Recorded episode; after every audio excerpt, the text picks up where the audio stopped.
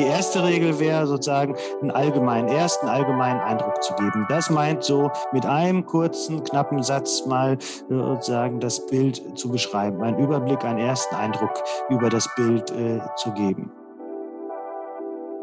Herzlich willkommen zur neuen Folge von das HFD Update, der News-Podcast des Hochschulforums Digitalisierung. In diesem Podcast versorgen wir Sie in kleinen Happen zusätzlich zum Newsletter mit Blicken hinter die Kulissen der Hochschulwelt. Mein Name ist Judith Götsch und ich bin Teil des Kommunikationsteams.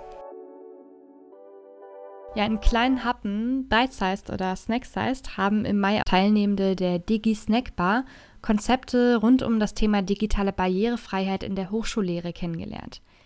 In einem der Vorträge ging es um Alternativtexte. Up Close. Alternativtexte, das sind erweiterte Bildbeschreibungen, die häufig im Social-Media-Kontext genutzt werden, aber eben auch sehr nützlich sein können für Lehrende, insbesondere in der Online-Lehre. Und Alternativtexte ermöglichen es zum Beispiel, Nichtsehenden an Inhalten wie Bildern teilzuhaben. Genau, also ich fange mal von meiner Sichtweise an, eben halt als äh, zum Beispiel ich nutze ähm, irgendwie digitale Angebote, sei es Webseiten, sei es Apps, äh, sei es PowerPoint-Präsentationen, vorwiegend irgendwie mit Hilfe einer Sprachausgabe, die mir natürlich ohne Probleme textbasierte Inhalte äh, vorlesen kann. Das ist Carsten Bender. Er leitet jetzt seit circa drei Jahren den Bereich Behinderung und Studium an der Technischen Universität Dortmund. Er ist selbst hochgradig sehbehindert und es ist ihm deswegen ein besonders wichtiges Anliegen, in seiner Arbeit die Erfahrungen auch von beeinträchtigten Studierenden mit einzubeziehen. Was ihm sonst noch wichtig ist, beschreibt er hier. Und ähm, ein Thema gerade in den letzten Jahren ist immer zunehmend die Relevanz eben der digitalen Barrierefreiheit. Da haben wir sowohl in unseren Angeboten äh, für Studierende und Lehrende jetzt in den letzten Jahren einen Schwerpunkt, Arbeitsschwerpunkt zu aufgebaut, als auch im Bereich äh, der, der Workshops, die wir anbieten. Wie viele andere Sehbehinderte, das meinte Carsten Bender eben schon, verwendet auch er Texterkennungsprogramme. Diese können aber bestimmte Probleme nicht lösen. An Grenzen stößt sie natürlich immer dann, wenn äh, grafische Abbildungen eingefügt sind. Äh, das kann, es gibt heute schon automatisierte Verfahren zur Bilderkennung. Die können mir vielleicht auch mal sagen, heutzutage, da ist ein Kind, was an einem Tisch sitzt oder da steht ein Weihnachtsbaum oder so Sachen, kriegen die schon hin. Die Erfahrung zeigt aber, dass aktuell und ich denke mal auch auf absehbare Zeit für Abbildung in Bildungskontexten, wie wir sie gerade in der Hochschulbildung haben, in der Regel diese automatisierten Verfahren noch nicht die Art von Informationen liefern, die sozusagen Lernende brauchen, um Bilder zu erfassen. Nun kommen also die Alternativtexte ins Spiel. Was macht einen guten Alternativtext aus? Im Workshop der DigiSnack Bar erklärt Carsten Bender, dabei gibt es vier Regeln zu beachten.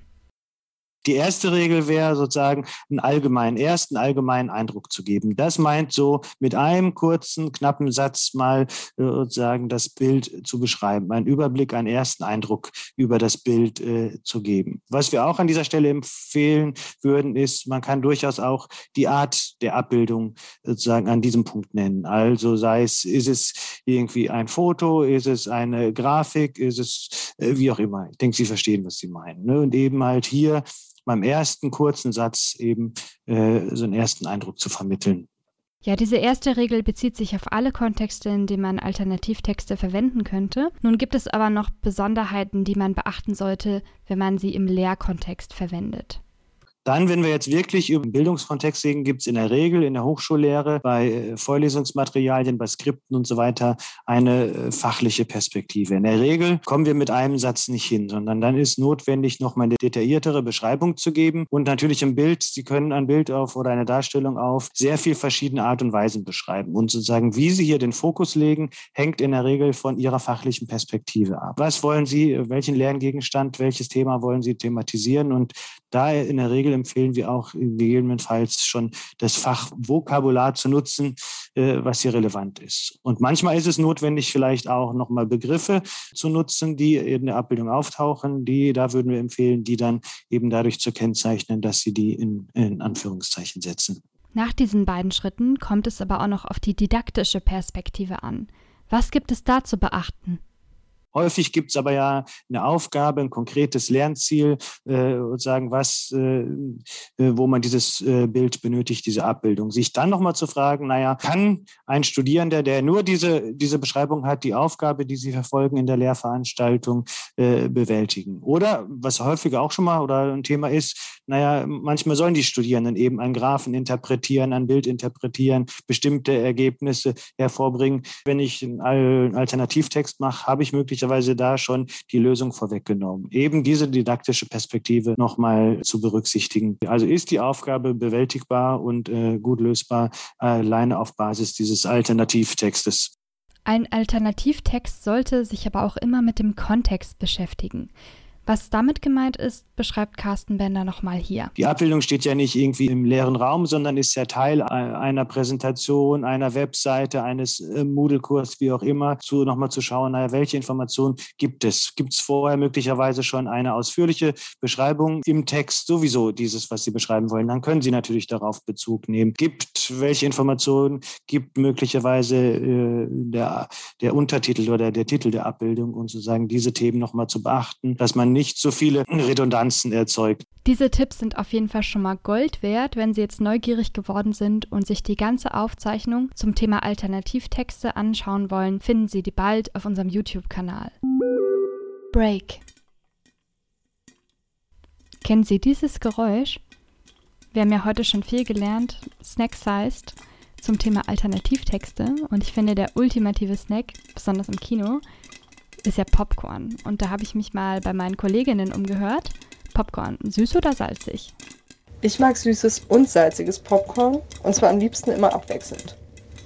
Wenn ich mir eine süße Popcorn-Tüte gekauft habe früher, dann habe ich es geliebt, wenn sich darin so ab und zu dann noch ein salziges Popcorn gefunden hat. Und ich habe mich lange Zeit nicht getraut zu fragen an der Kinokasse, ob man das auch mixen kann von vornherein. Als ich das erste Mal schwanger war, da habe ich das als Anlass genommen. Und ich muss sagen, die Reaktion war, dass das echt oft gemacht wird. Also bezüglich Popcorn bin ich total Team süßes Popcorn und am besten auch noch warmes Popcorn. Deswegen Kinopopcorn ist das geilste oder eben Popcorn aus der Mikrowelle. Aber süß muss es auf jeden Fall sein. Food for Thought. Bei Food for Thought geben wir Denkanstöße und empfehlen Ihnen frisches Material zur Inspiration. Unsere Empfehlung heute? An dieser Stelle möchte ich gerne eine Podcast-Empfehlung aussprechen. Mit der Podcast-Reihe Digital qualifiziert wollen Christian Erlacher und Matthias Bahnschein gemeinsam mit ihren Gästen Lösungen im Bereich der Kompetenzen und Qualifikationen finden. Mehr dazu auch bei uns im Blog. Wie werden die SoftwareentwicklerInnen der Zukunft ausgebildet? Dazu hat uns Max Senges von der 42 Wolfsburg Hochschule ein Interview gegeben. Die Grundlagenveranstaltungen des Infopoint Hochschullehre gehen weiter. Ab sofort und bis zum 21.08. können Sie sich dafür anmelden. Alle Links finden Sie wie immer in den Show Notes. Up Next. In der Rubrik Up Next informieren wir Sie zum Schluss jeder Folge noch über Neuigkeiten aus dem Hochschulforum, unsere Visionen und Pläne. Momentan neigt sich das Sommersemester einem Ende zu und es ist mal wieder Zeit, Resümee zu ziehen. An vielen Hochschulen muss auch noch viel aufgearbeitet werden, was die Pandemie angeht. Auch mit Blick auf den rechtlichen Rahmen sind noch Fragen offen, zum Beispiel Anerkennung digitaler Lehrveranstaltungen im Vergleich zur Präsenzlehre und wie das geregelt wird das ist oft noch unklar. Wir haben hierfür eine Übersicht der Regelungen aus den Lehrverpflichtungsverordnungen und Hochschulgesetzen der einzelnen Bundesländer erstellt. Ja, was sich auch einem Ende zuneigt, ist dieser Podcast. Das hier ist heute leider vorerst die letzte Folge des HFD-Updates. Ich hoffe, Sie hatten eine schöne Zeit und konnten aus den Folgen einen Mehrwert für sich mitnehmen. Ich verabschiede mich und bis auf bald.